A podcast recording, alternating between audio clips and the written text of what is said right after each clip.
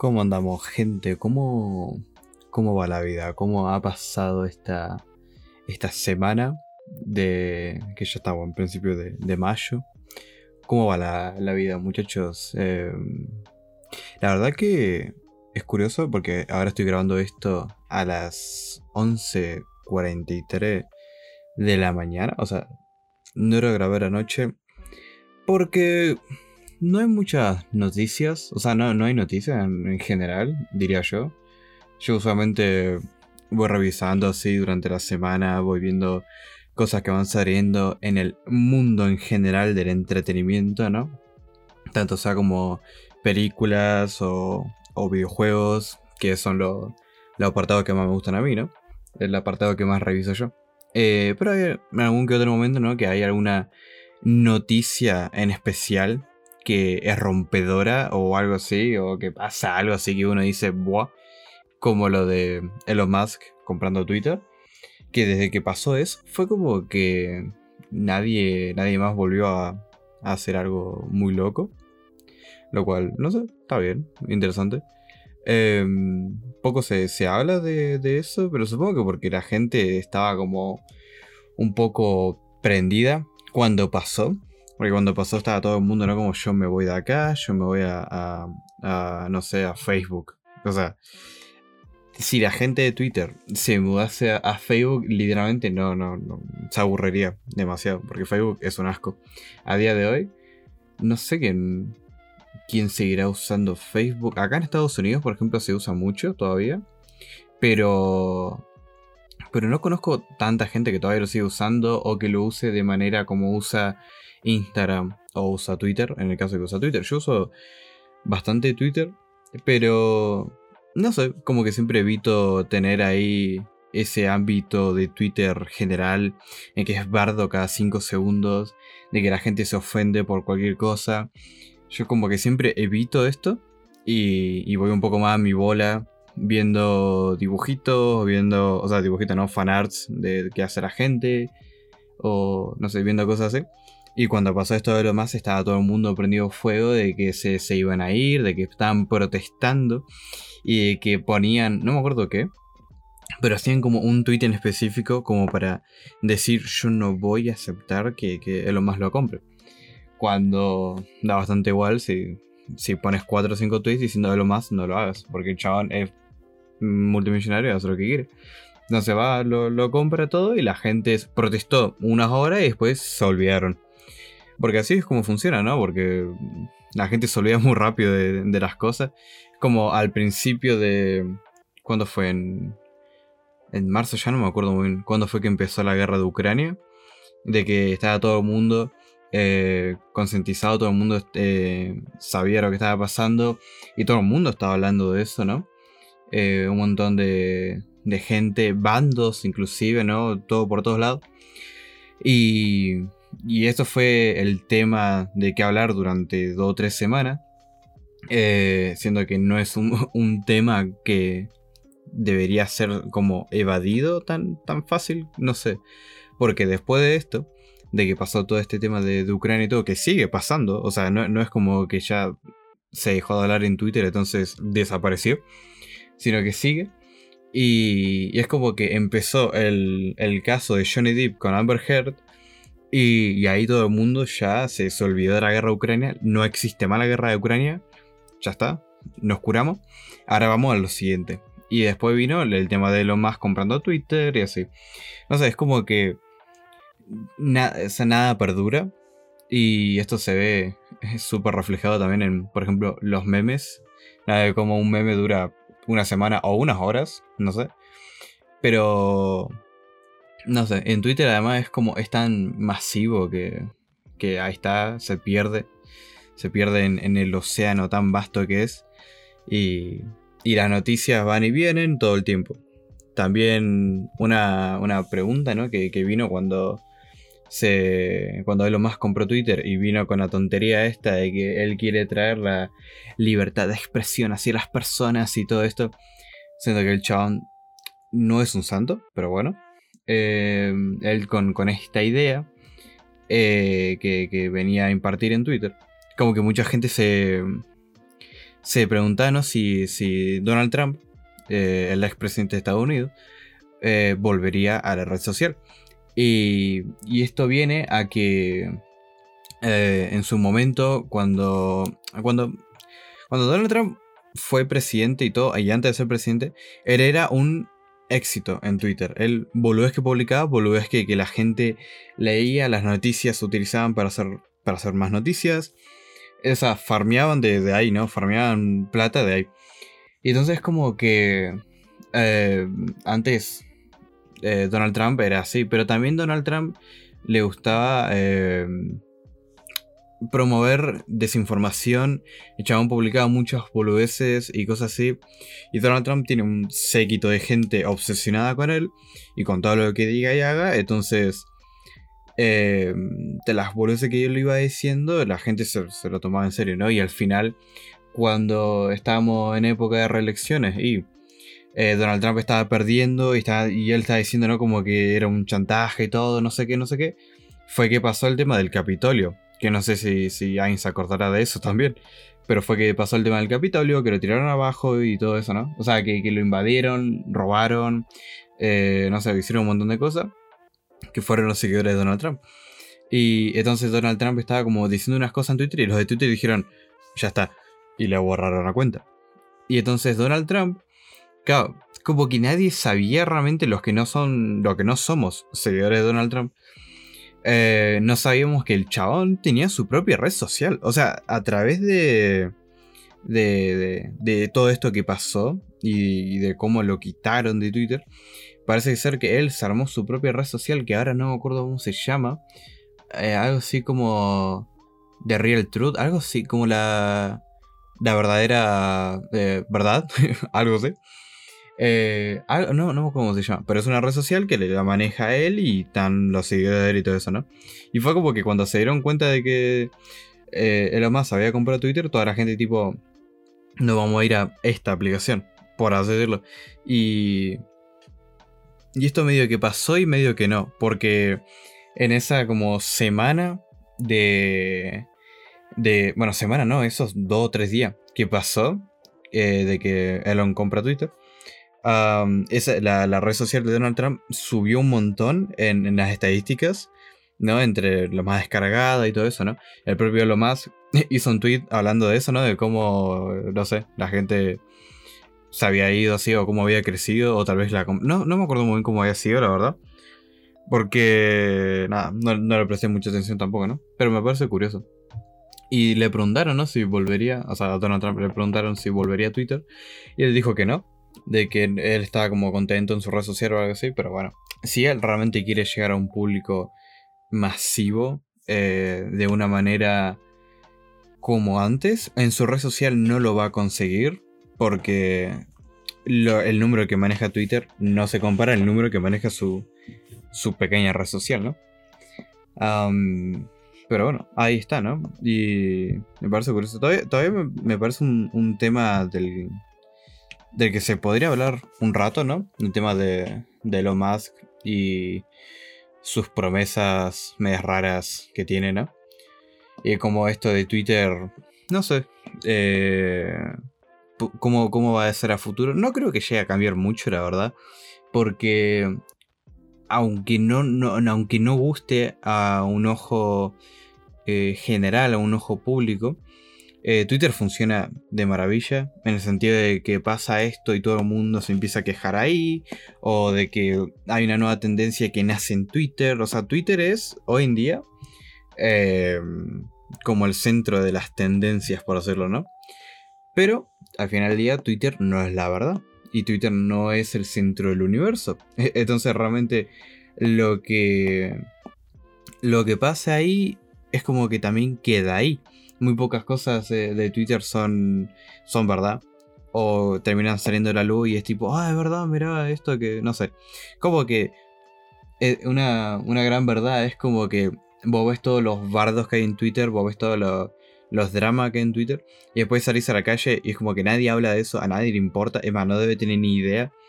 Y, y es como que Twitter solo se hace unos bardos ahí.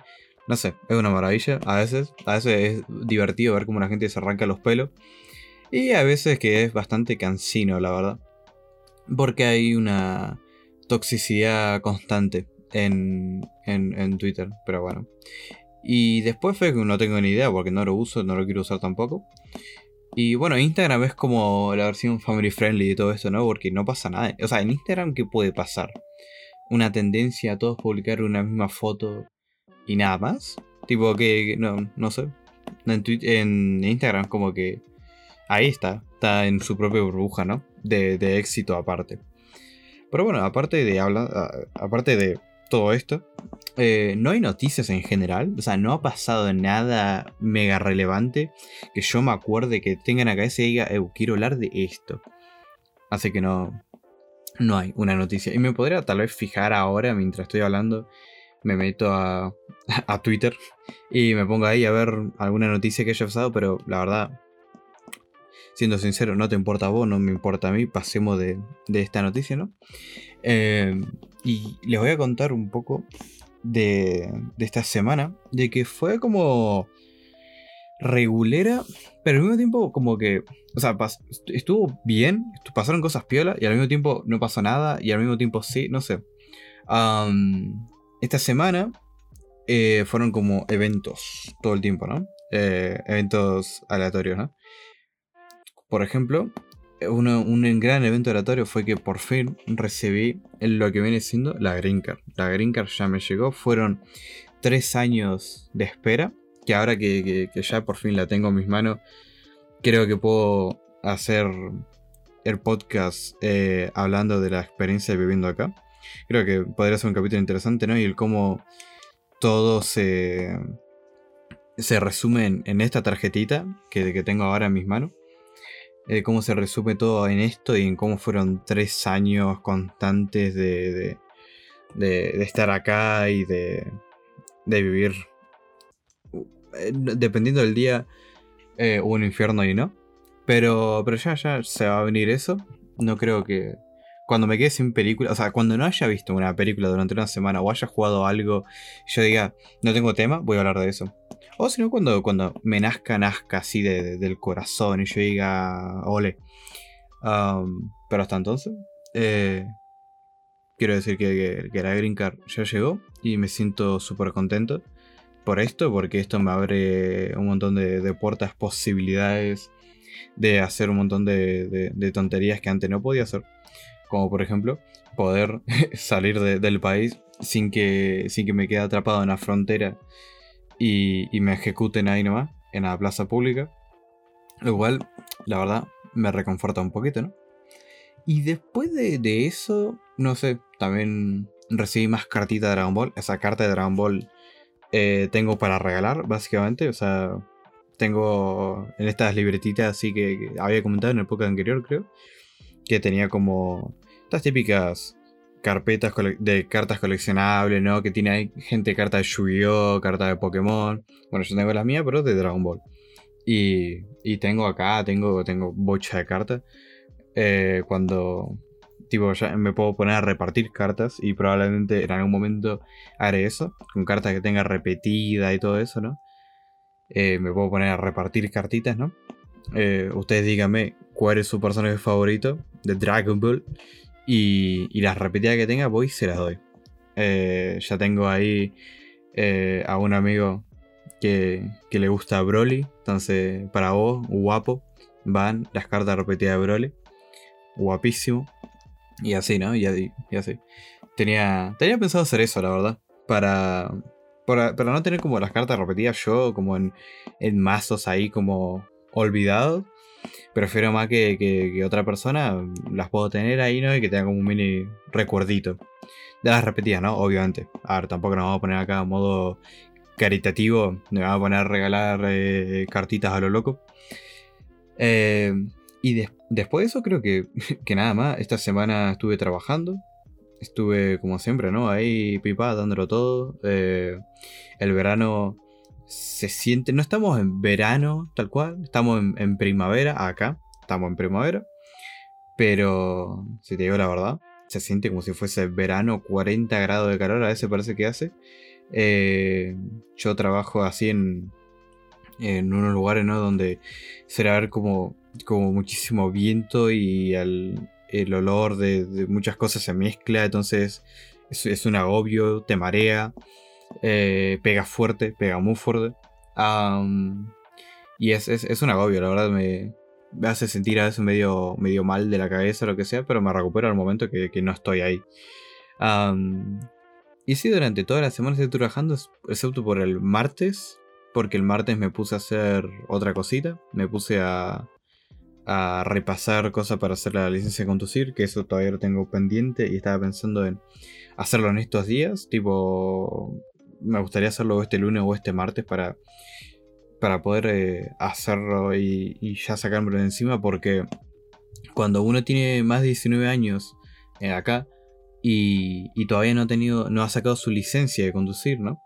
no necesita ir como a, clases especiales aparte, eh, como yo hice en la secundaria, que en la secundaria, o sea, en la secundaria hay varios tipos de, clases que uno puede elegir, ¿no? Tipo matemáticas, historia, y uno lo va eligiendo. Hay otras que son obligatorias, como las matemáticas. Pero hay varios tipos de clases y hay uno en específico que es eh, educación de manejo, por decirlo, ¿no? Driver side y es como que uno aprende a, manejar y todo eso, ¿no? Y aprende lo que se te va a, dar en el, test. Pero yo en su momento no hice el test, no, no pude porque pasaron cosas. Entonces eh, no tuve mi licencia cuando estaba en la secundaria. Y ahora tengo ya 19 años. Entonces, si yo voy y hago la licencia ahora, eh, no me hace falta presentar nada de lo que hice en la secundaria.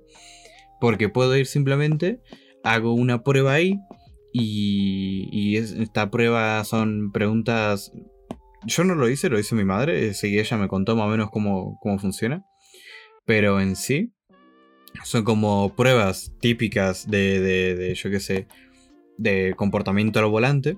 Y después hay otra que son las típicas preguntas absurdas de, de qué pasa si llevas cuatro nenes eh, en el auto uno tiene una botella de Pepsi, los otros tres tienen botella de Fanta y al, a uno que tiene una botella de Fanta se le abre, pierde la mitad de la botella y el otro que tiene una botella de Pepsi explota, ¿entendés? Tipo, volvés así.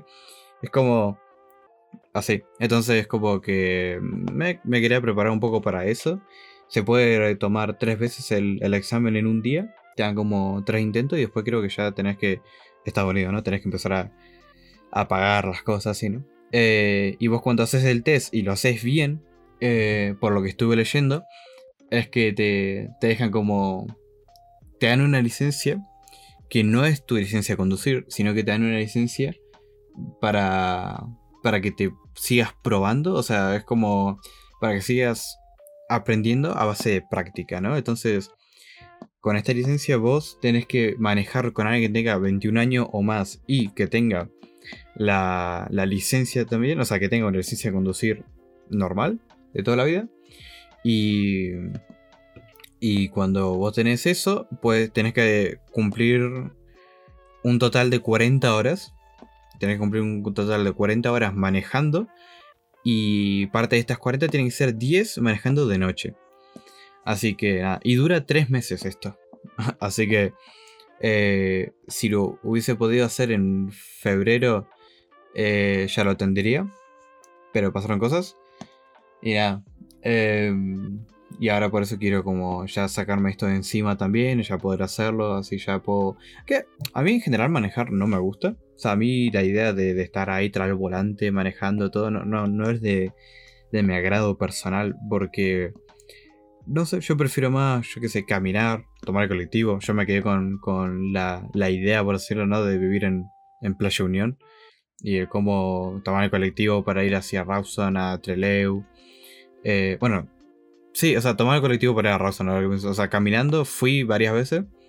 Eh, inclusive de noche. Pero como que nunca... Bueno, no, no sé qué estoy diciendo, la verdad. Pero sí, no, en, colectivo. En colectivo sería ir para cuando iba al cine o lo que sea, ¿no? Eh, y es como que, a, mí, a, mí, me gusta, ¿no? Personal. Y manejar está bien, está piola, eh, pero pero hay, hay, distintas cosas, la verdad, que, me gusta más. Pero como acá manejar es tan necesario, es parte que, O sea, es como obligatorio de tu vida. eh, es parte de, lo que necesita uno, más que nada donde vivo yo. Porque supongo que en las grandes ciudades también hay millones de, métodos de transporte, tanto sea en, en tren, metro, eh, hay taxi, los Ubers. Bueno, taxi no sé si sigue habiendo, pero los Ubers sí. Eh, varios métodos de- de transporte que acá no está. Acá, por ejemplo, Uber no, no, no está, no, no existe. Porque es pueblito muy chico y alrededor también, ¿no? Eh, después está la, la capital, que es Salt Lake. Que Salt Lake sí es más, más ciudad, es más grande. Eh, y ahí, si mal no me equivoco, hay Ubers. Bueno, no. Ahora que lo pienso, no hay Ubers, hay otra marca que es lo mismo que el Uber, pero tiene otro nombre. No me cómo se llama. Y es Violeta. Y creo que es como exclusiva de esa ciudad o algo así. Es como su propio Uber. Pero Ubers hay, hay como por debajo, ¿no? Tipo, no es lo, lo mainstream, para hacerlo, ¿no? Así que nada, ¿no? Es como eso. No sé a qué vino todo esto. Ah, lo de la licencia. Sí, que me la quería, que me la quería sacar encima, ¿no? Y después de eso, como que. Nada más. O sea, no. Después de eso no, no he hecho nada más. Aparte de. eh, jugar eh, videojuegos y ver serie y película, que voy a comentarlo ahora, ¿no? Eh, empecemos con los eh, videojuegos, con, con el Sifu y con el eh, Elden Ring. Y también con, con otras cosas chiquititas, ¿no? Como, voy a empezar con las cosas chiquititas ahora que lo pienso, ¿no?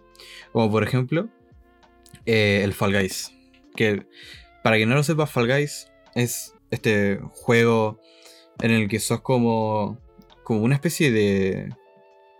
No sabría cómo decirlo, poroto. No sé, son, o sea, son, son como caramelos. eh, Así de, de colorinche lo- los personajes. Son como regordetes, son... No sé, son como...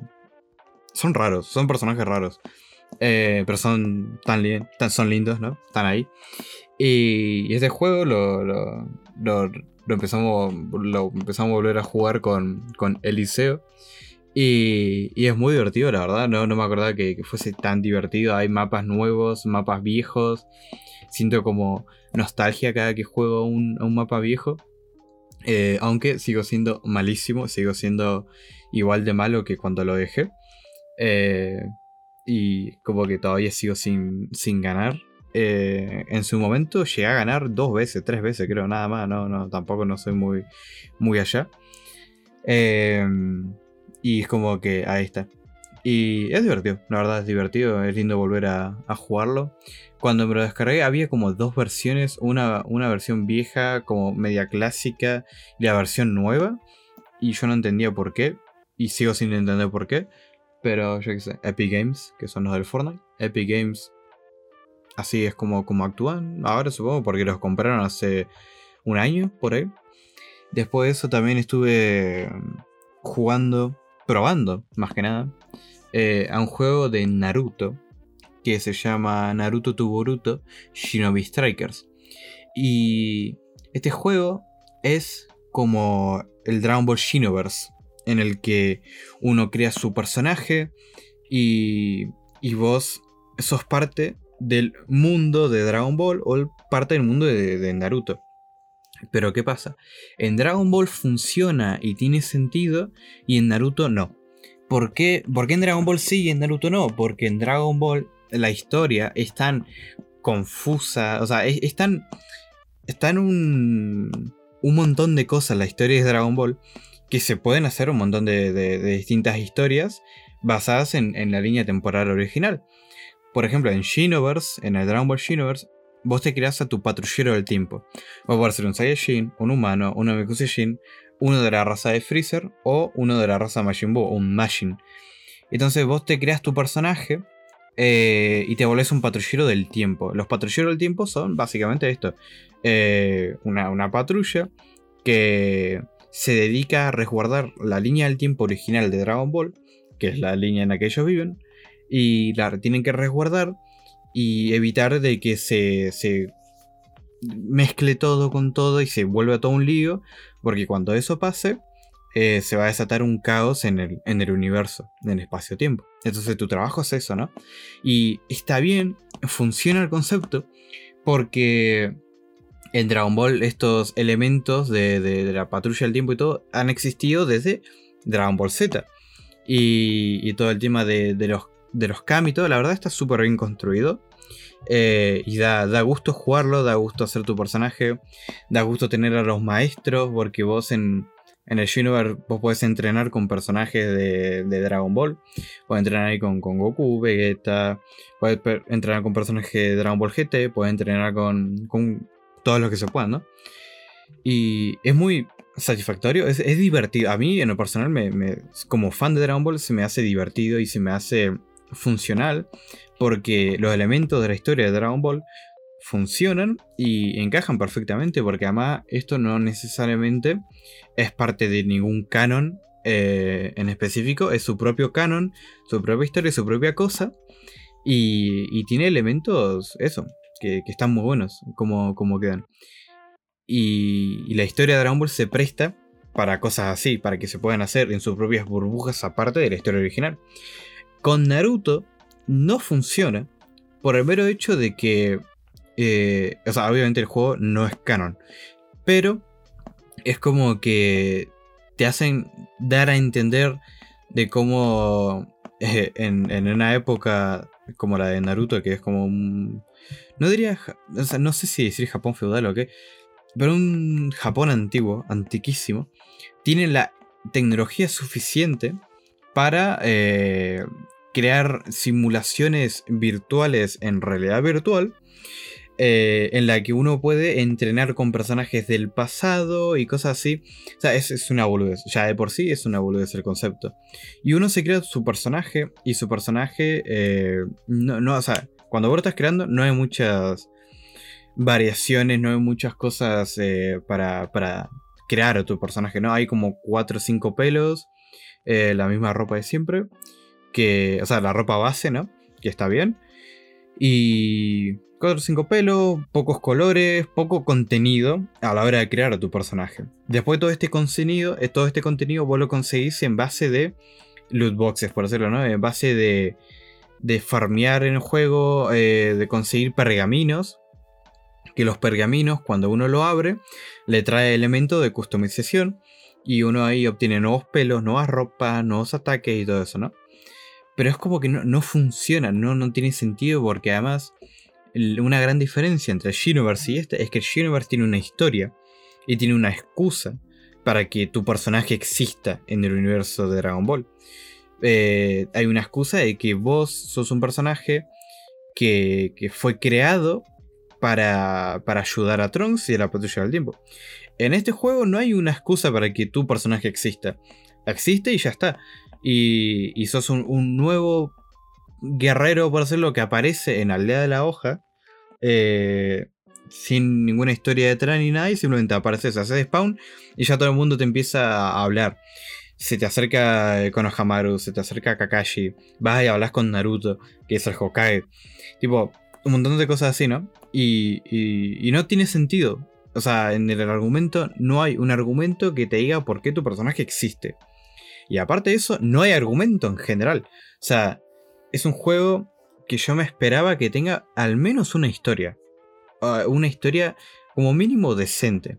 Una historia que sea entretenida. Yo que sé, una historia en la que tal vez vas como Shinoverse viajando al pasado, reviviendo un momento y todo, ¿no? Y aunque yo, a mí en lo personal no me gustaría que fuese tal cual Shinoverse, eh, me esperaba algo así. Pero es que ni eso, porque no hay historia en el juego. No hay historia, es simplemente hacer misiones, eh, misiones que ni siquiera son secundarias, son extra secundarias. Eh, misiones vacías, está muy enfocado al multijugador online, al multiplayer. Eh, muy enfocado a la customización y a los eventos y que vos gastes plata real en conseguir objetos para el juego. Y, y es un juego que se cae a pedazos con, con tan solo verlo, porque además el gameplay eh, fluye muy bien. A mí no me gustaba el gameplay desde fuera que lo había visto cuando se había anunciado todo eso. No me había gustado cómo se jugaba. Eh, y cuando lo probé, el gameplay va muy bien, pero al mismo tiempo te marea muchísimo. Porque la cámara, la cámara fija, eh, es un poco un lío. Y todas las cosas que se pueden hacer están buenas, pero están como Tal vez más organizadas, mal mapeadas en el control, no sabría decirlo, pero es un lío. Eh, pero se disfruta, se disfruta un poco. Cuando se puede hacer como un ataque especial o algo así, le das de lleno un personaje. No sé, está bien en ese, en ese apartado, ¿no? Pero al mismo tiempo el gameplay marea un poco y, veces como que se te puede caer mucho de las manos. Pero después de eso no hay nada más, no hay una historia, los personajes son ultra aburridos. La aldea de la hoja, que suele ser eh, en los juegos de, por ejemplo, los Naruto eh, Ultimate Ninja Storm, que son los juegos peak de Naruto, o sea, son juegos que, creo que nunca van a ser superados en cuanto a, Naruto, porque son juegos muy buenos, de una gran calidad, eh, súper entretenidos, con un muy vasto gameplay, y como que la aldea de la hoja se suele hacer bastante más grande, aunque no es explorable en el sentido de que te puedes meter a todos los edificios, te puedes meter a alguna que otra tienda, hablas con personajes, eh, a medida que Naruto va creciendo, los personajes que hay en la aldea cambia y el tono de la aldea también cambia un poco. O sea, está bien, está muy bien y después cuando te toca ir a, hacer una misión en, los bosques nevados o, o así, vas y lo haces. También había un juego, ahora no me acuerdo cómo se llama, de Ubisoft de Naruto, eh, en el que era también como una especie como de mundo abierto entre comillas de Naruto. O sea, se puede hacer, se puede explorar la aldea de la hoja de una manera masiva y muy bonita. Pero en este juego, literalmente, la aldea de la hoja es eh, un bloque en el que tenés eh, la tienda de Sakura, que Sakura te vende Em, ¿Qué te vende Sakura? No me acuerdo qué te vendía. Te, ayudaba con los pergaminos, creo. No. No, no, no. O sí, no me acuerdo. Está Tenten en una tienda que te vende objetos, te vende armas y te abre los pergaminos. Esa es ella. Creo que Sakura te ayudaba con el tema de las misiones secundarias, puede ser. Tipo para que te organices o, algo así. Después estaba el apartado de Kakashi, que era como las cosas así de la realidad virtual y todo eso. Después eh, vos podés tener un maestro de la historia de Naruto que te va explicando sus técnicas, te va mostrando sus técnicas. Eh, pero es bastante me como está hecho. Y, después está eh, Naruto o Shikamaru que están ahí en, en, el. como en la casa del Hokage. Y ya está, no hay nada más, no se puede explorar un carajo. Y a comparación de, de Universe, el mundo de Universe es bastante vasto, bastante grande. Eh, en un mapa que, está muy bien, recorre y explora distintas partes del universo de Dragon Ball.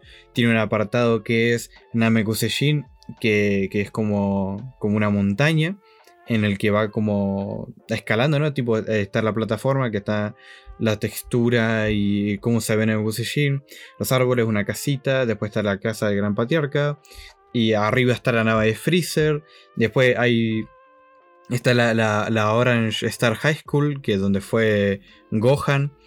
Eh, está la, ciudad. O sea, son, hay muchas cosas, muchos detallitos. donde solía tener Goku la esfera de cuatro estrellas. Hay, muchas, hay muchos detalles en ese mapa que, que, un fan lo ve y lo disfruta. Tiene medio nostalgia. Está la Kame House.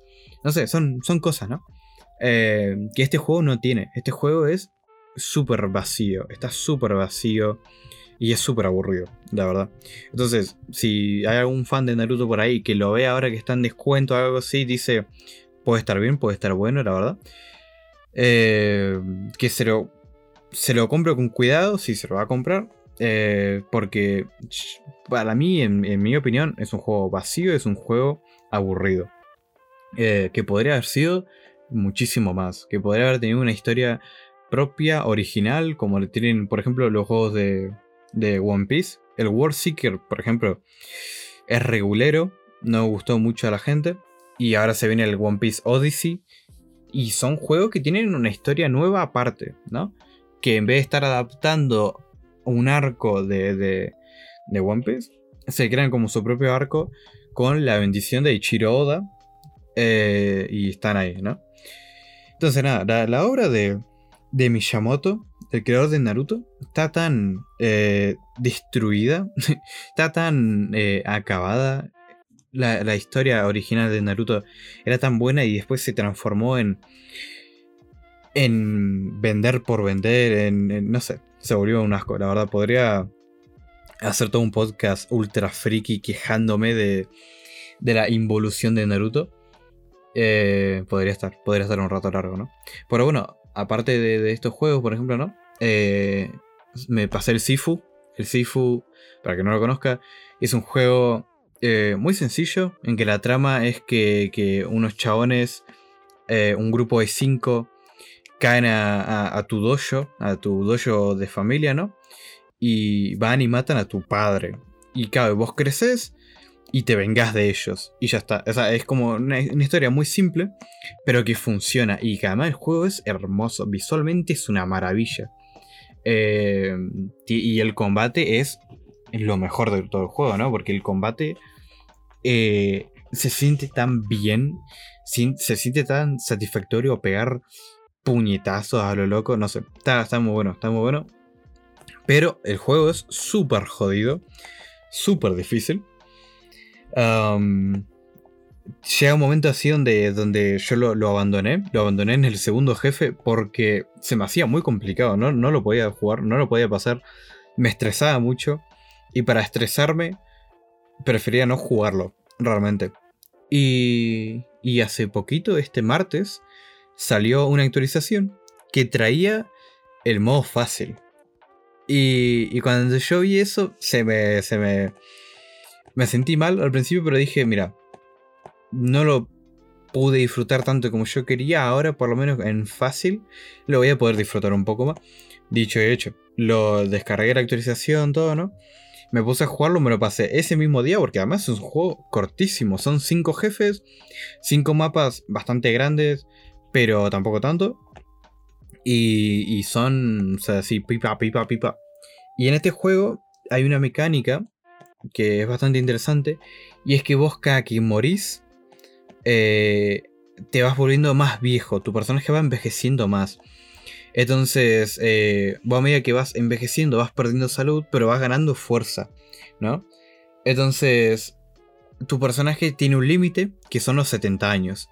Eh, empieza con 20, acaba con 70. Y a medida que vos vas perdiendo y te van matando, tu número como de, multiplicadores va sumándose, va sumándose, va sumándose. Y entonces puede ser que, tipo mueras, eh, yo qué sé, vos ponerle, tenías 20 años, se te sumó, se, se te sumaron 5. Entonces vos cuando mueras, de 20 vas a pasar a 25 años, ¿entendés? Y cosas así, y después a 30, y después a 35 y así. Entonces, es un poco eh, un asco, la verdad.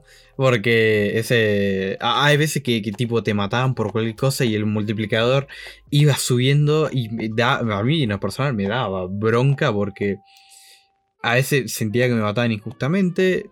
A veces me mataban por, por boludez mía, ¿no? Pero. No sé, fue, fue una época conflictiva querer pasarme el Sifu. Hay gente que, que tranquilamente se lo pasó al 100% el día 1 y, esa gente está literalmente bendecida porque tienen la mano de Dios, creo yo. Eh, y entonces cuando sale la actualización me pongo a jugarlo todo eso. Y pude disfrutar un montón del, combate. Pude disfrutar un montón de, de las visuales. De la música. De los personajes. De los personajes secundarios. Los jefes. Tienen combates excelentes. Todo. Pero siempre me va a quedar la espinilla así de, de habérmelo pasado en fácil. Tal vez en algún momento me pico todo y digo, ¿sabes qué? Me lo juego en difícil. Bueno, en difícil no, en normal. Porque ya difícil sería querer reventarme la cabeza contra una mesa, ¿no? Y, y, eso, es muy, muy disfrutable. Es muy disfrutable. Si te gustan los juegos difíciles, si aprendes a medida que jugas y, y tenés tiempo para aprenderte menos combo y todo eso, ¿no? Y si no, bueno, es un poco eh, una tortura. Eh, y también hay un... Con actualización trajeron un, traje, tipo una skin de un traje. Y es, es maravillosa, es hermosa. Te sentís John Wick mientras te va agarrando puñetazo. Eh, y también traía las voces en, en, en chino. Que yo me quedé sorprendido cuando salió el juego porque no tiene la voz en chino. Y el personaje principal es chino y, y todo. Y la, toda la estética, todo es china. Entonces me sorprendía que, que no traiga voces en, chino. Yo lo quería jugar en chino y no estaba. Y ahora con esta actualización trajo la voz en chino, lo cual me parecía una maravilla. Y suena muy bien, la verdad. Suena muy bien. No más que cuando hablaban en medio de una pelea o algo así, sí o sí tiene que bajar los ojos porque no entendía lo que estaban diciendo. Eh, espero que el micrófono no se esté mega saturando, de verdad. Que esto es un poco la gracia de, de grabar tan temprano. O sea, tan temprano, grabar de día y así es que puedo hablar tranquilamente alto y, no tengo que estar preocupándome de nada. Pero bueno. y, bueno, eso sería como mi experiencia con el Sifu, ¿no? Me gustó, me gustó un montón. Siento mal, por decirlo, por no haberme lo pasado en, en normal, como todo el mundo al principio. Pero. Pero no lo podía disfrutar como, como yo hubiese querido. Y entonces el modo fácil me vino bien, pero en algún momento voy a decir cuidado. Y me lo voy a pasar en, normal. Porque, porque lo, tengo que hacer, en algún momento lo tengo que hacer.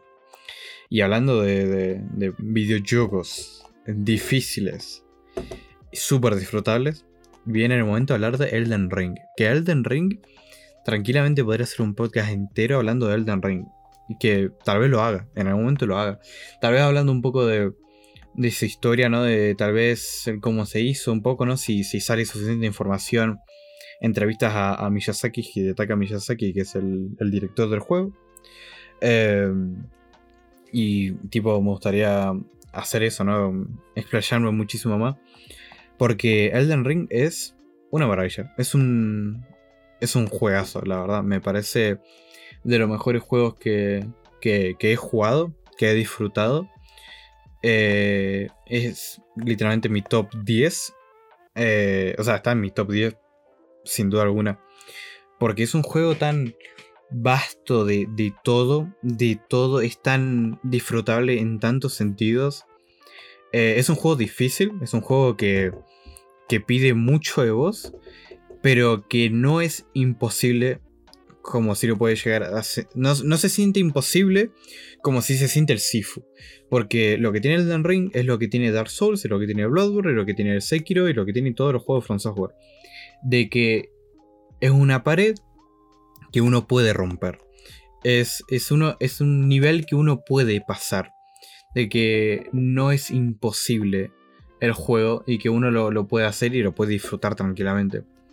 Eh, hay varias formas de que vos te lo pases eh, y lo disfrutes, ¿no? Como yo que sé, puede ser las invocaciones eh, a, las cenizas, tipo uno tiene una, un objeto que es para invocar eh, seres de, ceniza y que te ayudan, tienen un, un límite de vida, ¿no? Son bastante débiles en comparación, uno los puede mejorar y así. Y, están bien, pero no, no son súper fuertes. Entonces, como que. Están bien como, como un refuerzo. Pero un refuerzo que no te asegura la victoria, por decirlo, ¿no? Eh, hay uno. Hay una de estas cenizas que es sin duda la mejor de todas. Y la que probablemente todo el mundo usa. Que es eh, la lágrima mimética. Que en vez de utilizar magia, como utilizan eh, todas las cenizas, esta utiliza parte de tu vida. Y vos cuando usas la lágrima, que yo le digo el moco, vos cuando activas el moco, eh, se transforma en vos, se transforma en tu personaje. Y todo lo que vos tengas equipado, el moco lo va a usar, lo cual es increíble. Tenés una copia tuya, eh, que es, bastante divertido verlo ahí mientras se, se agarra puñetazo con, con el que venga. Está muy bien, la verdad está muy bien. Eh, y Elden Ring en general es una maravilla de, de juego. Eh, el mundo es una locura, lo, gigante que es, lo vasto que es, todos los secretos que hay, todas las cosas que hay por descubrir, todas las cosas que hay por, por hacer, todos los personajes, los secundarios, los principales.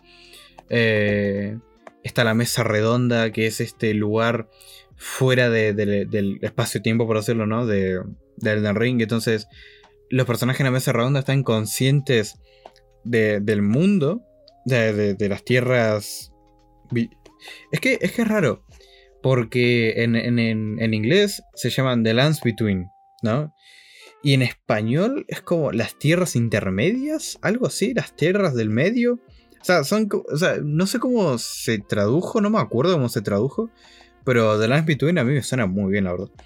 Y es como que eh, ahí, eh, en la mesa redonda, la gente está consciente de todo lo que está pasando en, el mundo. Pero en esa, en esa mesa redonda, como que el tiempo no, no fluye como, como afuera. Eh, esa parte. Y no se puede pelear. Hay una. Hay una cosa que, que, te prohíbe pelear, te prohíbe agarrarte a espadazos con, con la gente en la mesa redonda. Creo que. No sé si ahí se escuchó a Siri. Que Siri de, la nada empezó a hablar. Bueno. después 45. Me lo voy a guardar. Y lo voy a escuchar yo cuando lo termine. A ver si salió Siri. Em, nada, eso, ¿no? Está la mesa redonda. Y uno no puede pelearse ni nada. Y habla ahí con los personajes. Em, habla con, con el herrero. Eh, que el herrero te mejora tu arma y te mejora la, ceniza y todo eso, ¿no? Y después hay una piba que te mejora eh, al moco, más que nada. O sea, yo lo usé para mejorar el moco nada más. Ella es la que te mejora las cenizas. Se me, se me mezclan las cosas, ¿no? Ah, porque hay, es, es, que en serio, hay tantas cosas de las que podría hablar. Los jefes principales de Elden Ring, los jefes que, que uno tiene que matar para terminar la historia, son una maravilla todos, casi todos, ojo, cuidado, casi todos, porque hay uno o dos por ahí medio sueltos que, el diseño como tal no me termina de convencer, como uno que es como una especie de dragón, piedra de gigante, algo así, que es bastante feo, la verdad. O sea, no, no, su, combate además es bastante aburrido. Eh, aunque el escenario es genial, es como una plataforma del pasado que está flotando en medio de la tormenta y, todo. O sea, eso está muy bien la plataforma. El jefe es Regulinchi. Y cuando me enfrenté a él y todo, ya estaba, estaba rotísimo. Eh, y, y, eso, ¿no? Es como que está ahí. Pero después todos los otros jefes son una maravilla. Y además fue una experiencia curiosa. Porque yo cuando empecé a jugar los juegos de Front Software, yo empecé con Bloodborne. Y Bloodborne en su momento se me hizo ultra jodido, no lo podía pasar. El, tutorial yo no lo podía hacer. Eh, y no fue hasta que empecé a jugar con. con. tipo. con, con Alfredito, ¿no? Y empezamos ahí como a. hablar de, de, de Bloodborne y todo eso, ¿no? Y que como que empecé a darle el gustillo, darme el gustillo, ¿no? De, de explorar un poco más, de tranquilizarme. No sé, cosas así. Y como que se ve. Como con Bloodborne perdí bastante la, la, onda de enojarme con un juego o algo así. Fue como que Bloodborne, de la bronca que te hace agarrar, me hizo relajarme por hacerlo un montón. Y es como que se puse los pies en la tierra y dije, cuidado, a tranquilizarse un poco. Eh, y después de eso ya empecé a jugar Dark Souls, eh, Dark Souls 3, Dark Souls 1, Dark Souls 2. Así en ese orden no jugué. El Sekiro todavía no me lo he podido pasar, la verdad, porque no he tenido tiempo realmente. Es un juego que exige de, tu ser y no lo he podido jugar. Eh, el Demon Souls eh, no lo podía jugar porque mi Play 3 no, no, funciona. O sea, mi Play 3 yo la conecto y empieza a sonar como si fuese un avión. Eh, no para. Entonces, cuando me pude comprar una nueva Play 3, así usada, ¿no? Pero una que funcionara. Ahí lo jugué un rato al Demon Souls y, ya después me conseguí acá la, la Play 5 y ahí me puse a, jugar al Demon Souls de la Play 5 y también me, gustó muchísimo. Es un remake, no hecho por Front Software, hecho por Bluepoint, pero que está súper bien cuidado, está súper bien hecho. Y, y después, después de toda esta historia, todo este trayecto, vino Elden Ring. Y Elden Ring era la, cosa nueva, era el, nuevo lanzamiento de Front Software. Y súper esperado, o sea, yo lo esperaba un montón desde el teaser que había salido, yo estaba súper emocionado. Y, y fue muy ocupado porque lo pude compartir con, con Eliseo. Porque fue como que antes de, todo esto de Elden Ring, eh, no sé cómo lo terminé convenciendo para que jugáramos Bloodborne y después de Bloodborne jugamos Dark Souls 3 y después de Dark Souls 3 o sea, cuando terminamos Dark 3 al 100%, que nos sacamos el trofeo platino, eh, que en Play, cuando hace un 100%, ¿no? De, de lo que sea que quiera el que hizo el juego, eh, hay trofeos que son como metas a conseguir y entonces uno saca todos los trofeos y ¡pum! Trofeo platino, que es el 100%. Eh, y ese mismo día que sacamos el trofeo platino de Dark Souls 3, empezamos Elden Ring, que fue el día de lanzamiento. O sea, fue ese, ese jueves por la noche, tipo a las 9, 10 de la noche. Y nosotros estábamos tipo, bueno, lo podríamos dejar ahí como para mañana y todo eso, ¿no? Porque pensábamos que Dark Souls 3 se nos iba a hacer un toquecito más largo. Y no, lo terminamos ahí nomás y fue como, esperamos unos minutos a que se terminara de lanzar porque estaba la cuenta regresiva. Y ya cuando se liberó en todo el mundo, nos pusimos a jugar de, de modo agresivo. Y, fue maravilloso porque hay tantas cosas nuevas en Elden Ring en comparación a los otros Souls que, que es como que no, no entendía muy bien cosas nuevas. No sabía cómo invocar personas, no sabía cómo invadir personas, que yo nunca invado, pero, pero está bueno saberlo, para no hacerlo. Eh, no sabía cómo funcionan ciertas cosas, no entendía el mapa, no entendía un montón de cosas. Y fue una maravilla. Y fue una maravilla poder experimentar esto junto a, a Eliseo. Un guapo Eliseo. Y con él nos terminamos el juego. Y ahora estamos volviendo a jugar en modo speedrun, modo rápido. Para sacar todos los finales y sacar el platino de Elden Ring. Que no es difícil, ¿eh? Este es de todos los platinos de, de From Software, creo que el más fácil. Porque literalmente casi todos los trofeos son de jefes. Jefes hay un montón, hay en todos lados. Eh, y están los, más que nada los principales y los secundarios. Y, y es como que después está para conectar algunas armas, algunas magias, algunos talismanes. Después hacer los tres finales. Y poco más, la verdad. Y es muy sencillo. Es muy, muy sencillo sacar el, sacar el, trofeo platino. De verdad. Y, es súper disfrutable.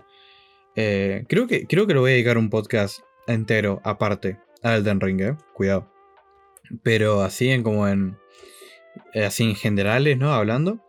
Elden Ring me parece una maravilla. Me parece un gran juego de, de From Software. Y un gran juego para empezar esta generación de consolas. Despedir la anterior.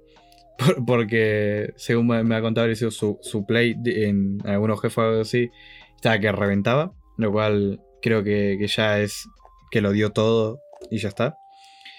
Eh, y quiero ver qué hace From Software después de todo esto, después de, Elden Ring. ¿Qué es lo que van a hacer? ¿Van a seguir haciendo juegos tipo Souls? ¿Van a hacer Elden Ring 2?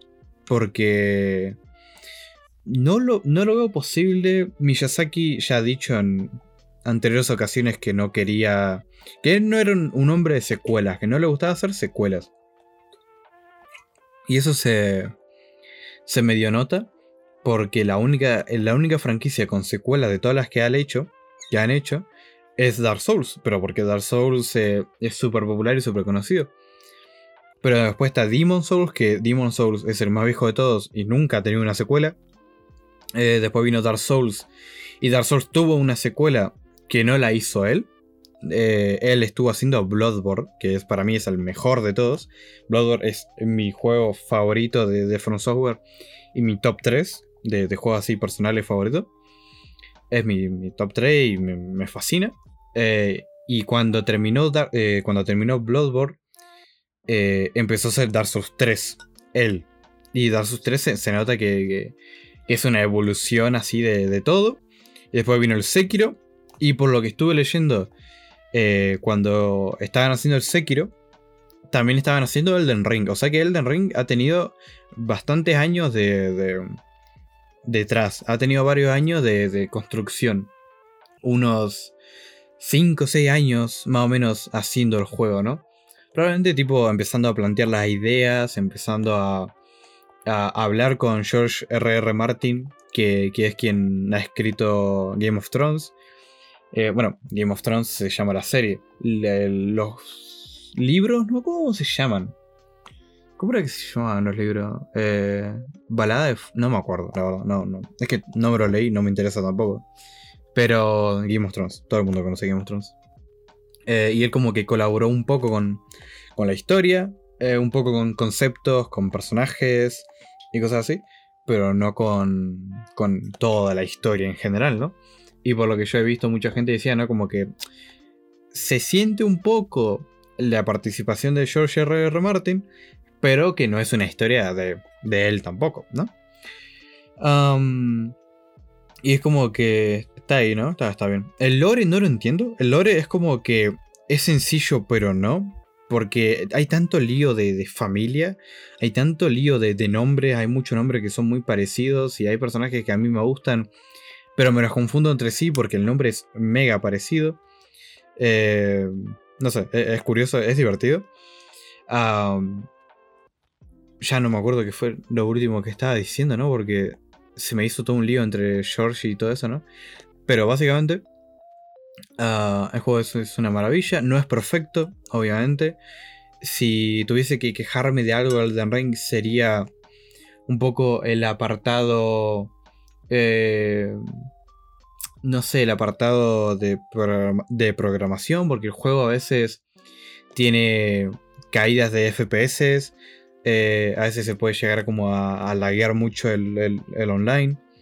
Eh, se puede llegar como a medio buguear con algunas cosas. Eh, no sé, tiene, tiene, ahí, no sé, unos apartados que, que, son cuestionables y que son perfectos para, para, uno quejarse, ¿no? Y para uno hablar. pero en sí, en general, me parece un juegazo y me parece. Es una, una maravilla y de lo mejor que ha hecho From Software. Y que quiero ver qué van a hacer. Se rumoreaba que en vez de seguir haciendo juegos a los Souls, eh, iban a, a remontar eh, una saga eh, vieja. Iban a traerla de vuelta con el nombre de From Software de hoy en día. Que es una saga de, de juegos de mechas que se llama Armor Cores. Y a ver qué pasa, a ver qué hacen con eso, la verdad. Porque en los últimos años solamente han hecho juegos a los Souls y son juegazos todos. Todos. Y sí, creo que le voy a dedicar un, podcast especial aparte a Elden Ring, ¿eh? porque, porque me estoy quedando corto, me estoy quedando corto con las cosas que, me gustaría decir de Elden Ring, que me gustaría hablar un rato largo de Elden Ring, la verdad. Eh, pero eso es como la, la general, ¿no? Cuando, cuando haga el platino y saque, todo ahí de lo final y todo eso, ¿no? Ahí hablamos. Ahí vengo y te digo durante una hora y pico eh, cuánto me gusta el. Y ahora, saliendo desde los videojuegos, eh, sería lo que vi. Que no, no vi mucho, solamente vi Moon Knight y Doctor Strange. Que es como que esto ahora ya parece, ¿no? Como un podcast dedicado a Marvel, no lo es. Pero, pero lo parece.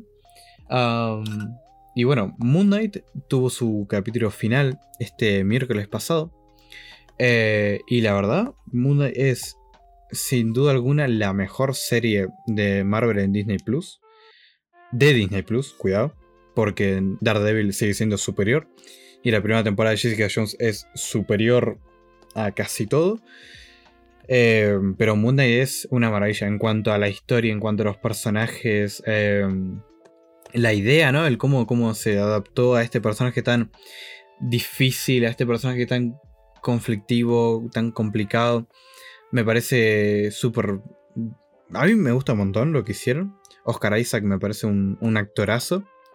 Me parece eh, un juego, un juego, fa, cuidado. estaba, estaba viendo otras cosas. Eh, me parece una serie súper entretenida de, ver. Eh, la experiencia, ¿no? De, de estar viéndolo semanalmente y, y, preguntándote, ¿no? Tipo, ¿qué, ¿qué, es lo que va a pasar? ¿Qué va a pasar con, Steven, con Mark? Eh, en algún momento va a aparecer el maldito Shake. Tipo, cosas así, ¿no? preguntas constantes que me, que me solía hacer. la iba viendo, iba comentando. La gente en Twitter súper contenta. Los fans eh, de Hueso Colorado de, Moon Knight en los cómics, eh, hay cosas que no les gustaba, hay cosas que sí, hay cosas que no. Lo, puedo entender perfectamente porque en la serie simplificaron todo mucho, por decirlo, ¿no? Pero también es como que lo hicieron más sencillo para un público general. También un público no tan hardcore, por hacerlo como suele ser el, el fan del cómic, ¿no? Que suele ser bastante pesado, la verdad, como yo. Yo a veces soy bastante pesado con, con Spider-Man y cosas así. Em, pero eso, ¿no? Como que es una serie súper disfrutable. Eh, Y yo creo que la, la gran pega, el gran cuidado de, de Moon Knight son los efectos especiales. Porque los efectos especiales a veces son un asco. O sea, a veces se, ven muy mal. A veces que, que se siente como si lo hubiesen hecho muy rápido, muy barato. Eh, Disney, por favor. Y esto también lo quiero decir en Doctor Strange, ¿no? De que Disney, por favor, son multimillonarios. O sea, tienen plata para tirar para arriba. Eh, yo entiendo que estos productos no lo hacen por el amor al arte, sino que lo hacen por el amor a la plata. Cuidado, se me está terminando la música, ¿eh? Se acaba de terminar la música. Y yo sigo hablando, lo cual usualmente no suele pasar. Ahora estoy hablando sin música. Lo cual es muy raro. O sea, ustedes van a seguir escuchando música de fondo, de fondo. Pero yo ahora no lo estoy escuchando, lo cual me medio perturba, la verdad. Me voy a sacar los auriculares. Ya que... No, no, no, sabes que me lo voy a poner. Porque si no, es como que me escucho al 100%. Y si me escucho al 100% es como que es raro estar No sé, complicado. Cosas de la vida. Pero, ¿qué, música Porque ahora había puesto ahí una mezcla lo-fi ahí de, Animal Crossing que, encontré, descargué y lo puse. Y, tal vez busco un poco más de Animal Crossing. Bueno, volviendo a Moon ¿no? Que son efectos especiales. Que Disney, por favor, a ver, son multimillonarios, desgraciados, pongan un poco más. Yo entiendo que, que no lo hacen por el amor al arte ni nada, sino que lo hacen por el amor a la plata. Y esto es un producto. Es un producto de ellos, además. Y y tipo, podría verse muchísimo mejor. Podría eh, tener ahí un poco más de, tiempo, tal vez un capítulo más para desarrollar mejor alguna que otra cosa. Es como que me, me decepciona en ese apartado, en el apartado visual. En el apartado de... de, hay, hay algunas escenas que se ven muy, muy mal, o sea, se ven muy falsas. no sé, eh, a veces el CGI del traje de Moon Knight se veía regulinchi. No sé. En ese apartado me parece cuestionable. Eh, siento que podría haberle puesto un poco más de plata, pero en general la serie me parece una maravilla. Me parece eh, que la actuación de Oscar Isaac es, es, fantástica. Anthony Hawk, creo que se llama, el, el malo. también lo hace súper bien. Es un personaje que que en los cómics es mega secundario y que probablemente no se acordaba a nadie, porque además aparece como en uno o dos cómics eh, el personaje original. Y acá le hicieron como un giro de tuerca increíble y está muy bien, la verdad. La, la novia, Laila, no me acuerdo cómo se llama la actriz, pero también está, está muy bien, me gusta mucho ese personaje. Me gusta... Eh, también, o sea, me gusta el concepto de los dioses egipcios tomando avatars para que utilicen sus poderes para lo que sea que estos dioses vean justo, ¿no? Y, tipo, Laila, bueno, no, voy a decir mucho, no voy a decir nada. Porque claro, es complicado, porque hablando de videojuegos, eh, la experiencia es, distinta, ¿no? O sea, lo que yo experimente jugando Elden Ring, eh, no es lo mismo que va a experimentar una persona ajena a mí que me está escuchando, ¿no? Porque yo con Elden Ring, con Front Software tengo mi, historia, tengo mi, cariño hacia sus franquicias y todo. Eh, y lo que sentí con Elden Ring fue un conglomerado de muchas cosas. Eh, y lo que fue, o sea, y si una persona que su primer juego es Elden Ring, por decirlo, su primer juego de Front Software es Elden Ring, tal vez no vaya a sentir lo mismo que sentí yo. Entonces, eh, está bueno que yo aporte mi punto de vista y que la otra persona tenga su punto de vista, ¿no? Y se puede hablar tranquilamente. Ah, con las películas y con las series se me hace un poco más eh, difícil hablar con spoilers porque lo que yo experimente es lo mismo que vas a experimentar vos, pero eh, tal vez yo soy más fan de esto y a vos te gustó más esto. Pero si yo te cuento un punto específico de la serie, si es que te importan o no los spoilers, te, vas a quejar. Entonces, eh, no sé. Como que prefiero más no hablar con spoilers hasta cierto punto. Estaba pensando en que, por ejemplo, ahora voy a hablar de Doctor Strange, pero no puedo hablar con spoilers. Pero estaba pensando que de acá en un mes, cuidado, en un mes, vamos a hablar de Doctor Strange y vamos a hablar de Doctor Strange con spoilers nos sentamos a hablar acá como si fuésemos padre e hijo y nos sentamos acá y hablamos. Eh, por eso, ¿no? Moon Knight es una gran serie, una gran historia. Me gusta que, se siente. Se siente fresco. Es una serie que se siente fresca dentro de toda la, industria de, lo que es Marvel. Eh, y se siente, se siente muy bien. No hay personajes así. Eh, se suponía que iban a aparecer los Eternals. Se suponía que iban a aparecer no sé quién, no sé quién. Y por suerte no aparecieron. Por suerte no. Porque está bien tener un, descansito de todo el universo mega conectado de Marvel. Eh, y de que todo tiene un propósito porque este tira una piedra y entonces... Que eh, un concepto que está muy bueno, pero que ya pudre a veces, ¿no? Porque no puedes tener algo propio y algo aparte. Eh, porque sí o sí tiene que estar conectado, ¿no? Y yo siento que, que Moon Knight lo hizo muy bien, lo hizo súper bien. Eh, es súper entretenida, a mí me, gustó un montón.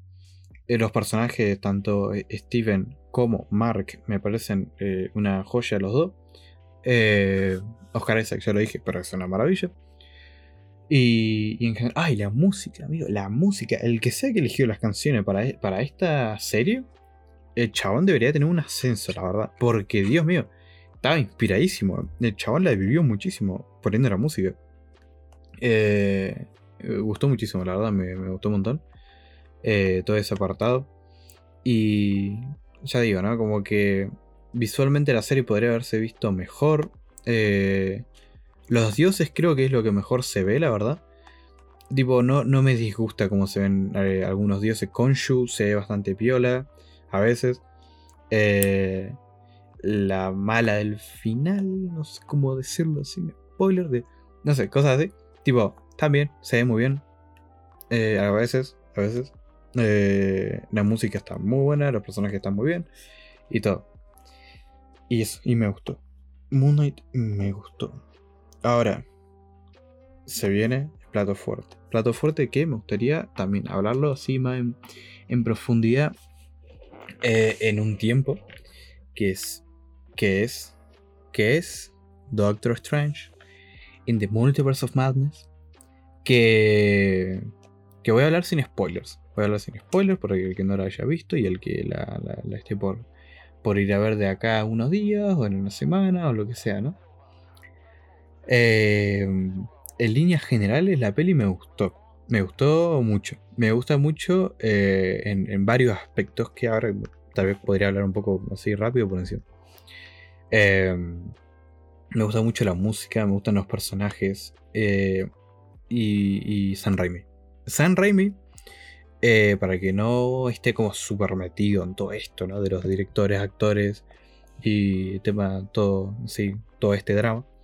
San Raimi es el director de la trilogía de Spider-Man de Tobey Maguire. La clásica trilogía de eh, Tobey que, salió al principio de los 2000 y que todo el mundo recuerda, ama y atesora, ¿no? Porque son películas que, eso, ¿no? Que, marcaron una época, que marcaron una forma de eh, hacer cine, hacer cine de superhéroes más que nada, ¿no?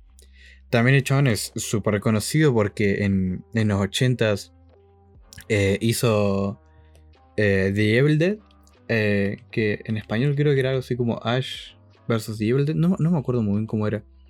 Pero, pero hizo este clásico del cine del terror, del terror, del cine de terror eh, de la época.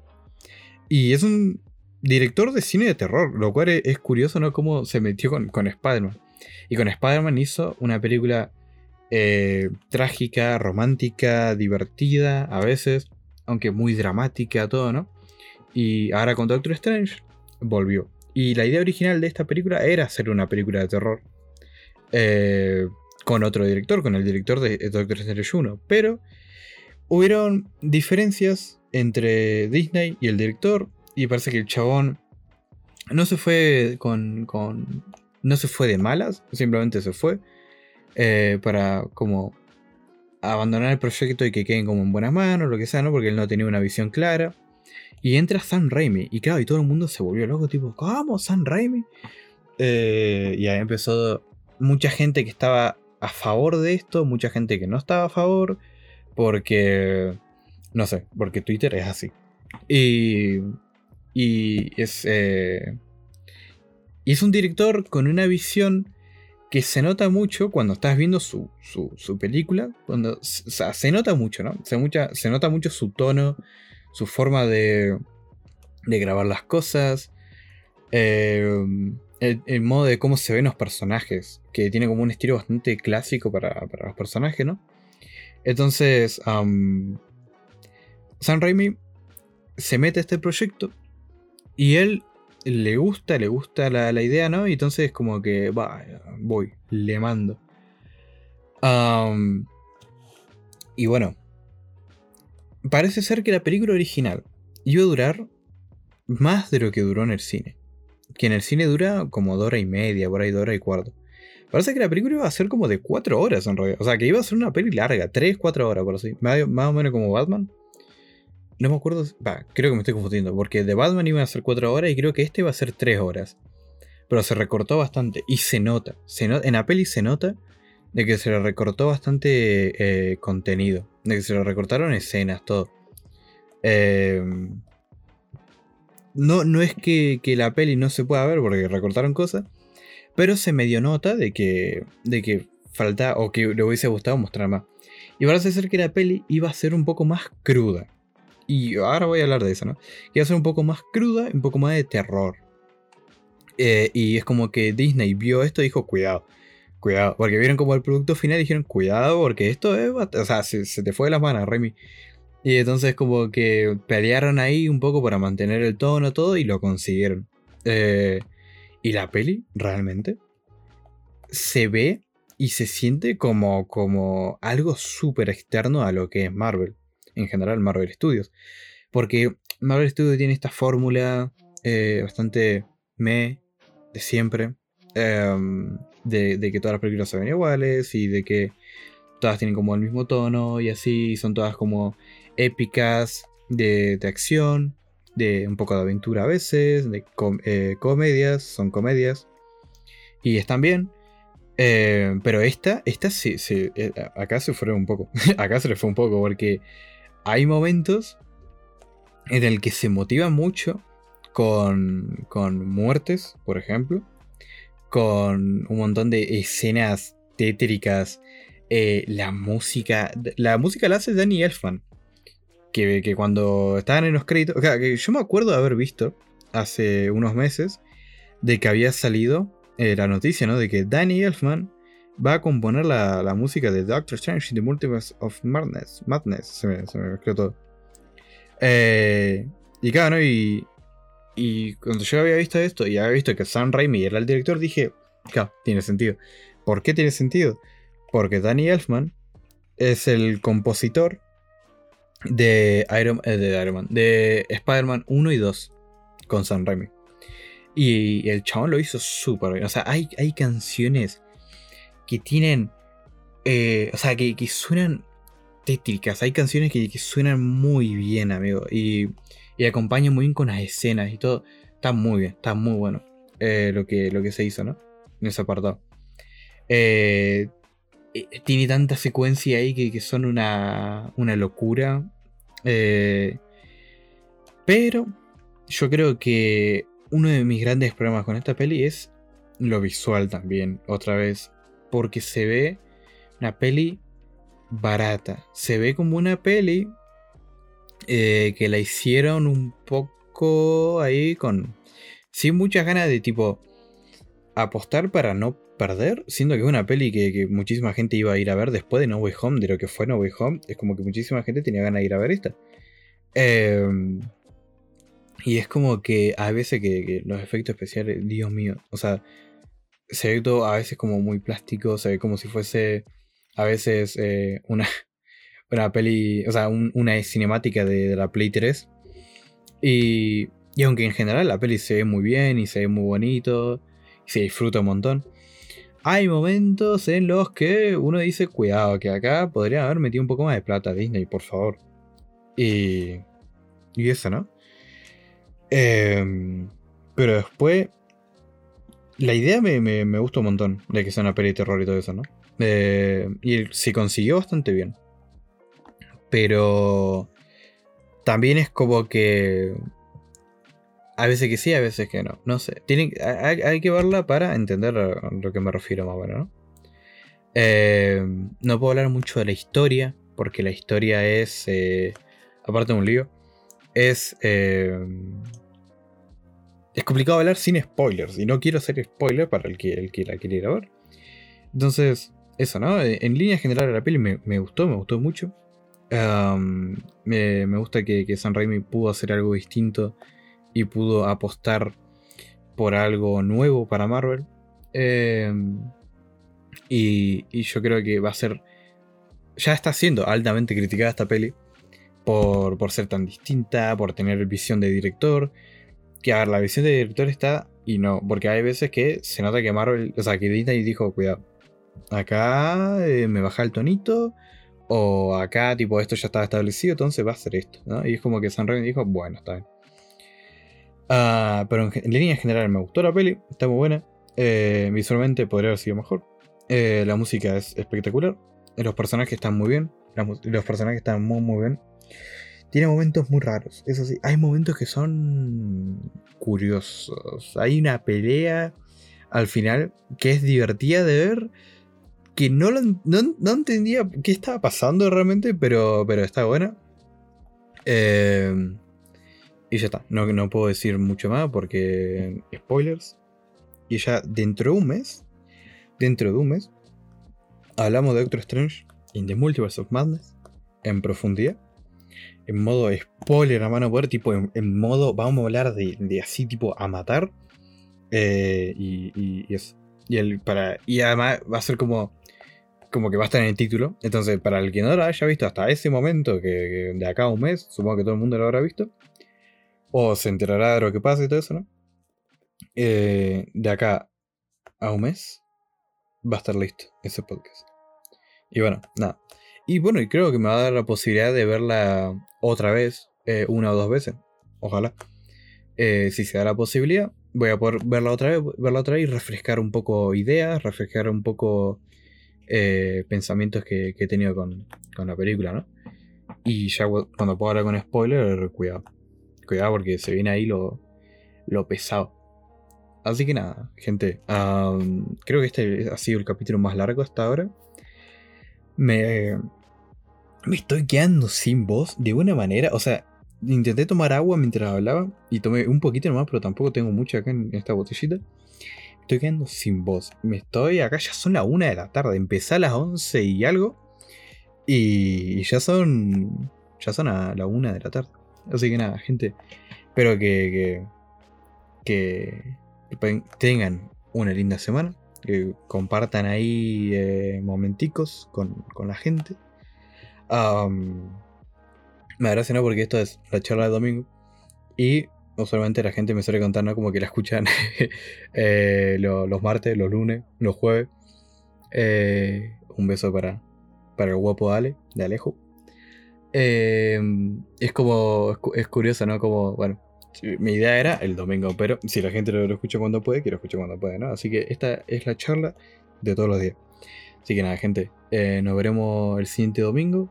Nos veremos eh, con novedades, tal vez. Veremos a ver qué pasa, veremos a ver qué sale en el cine. Creo que hasta que no saquen Doctor Strange, creo que no se van a arriesgar muchas otras personas. Bueno, no, en realidad hay una peli de, de A24 tengo muchísimas ganas de ver.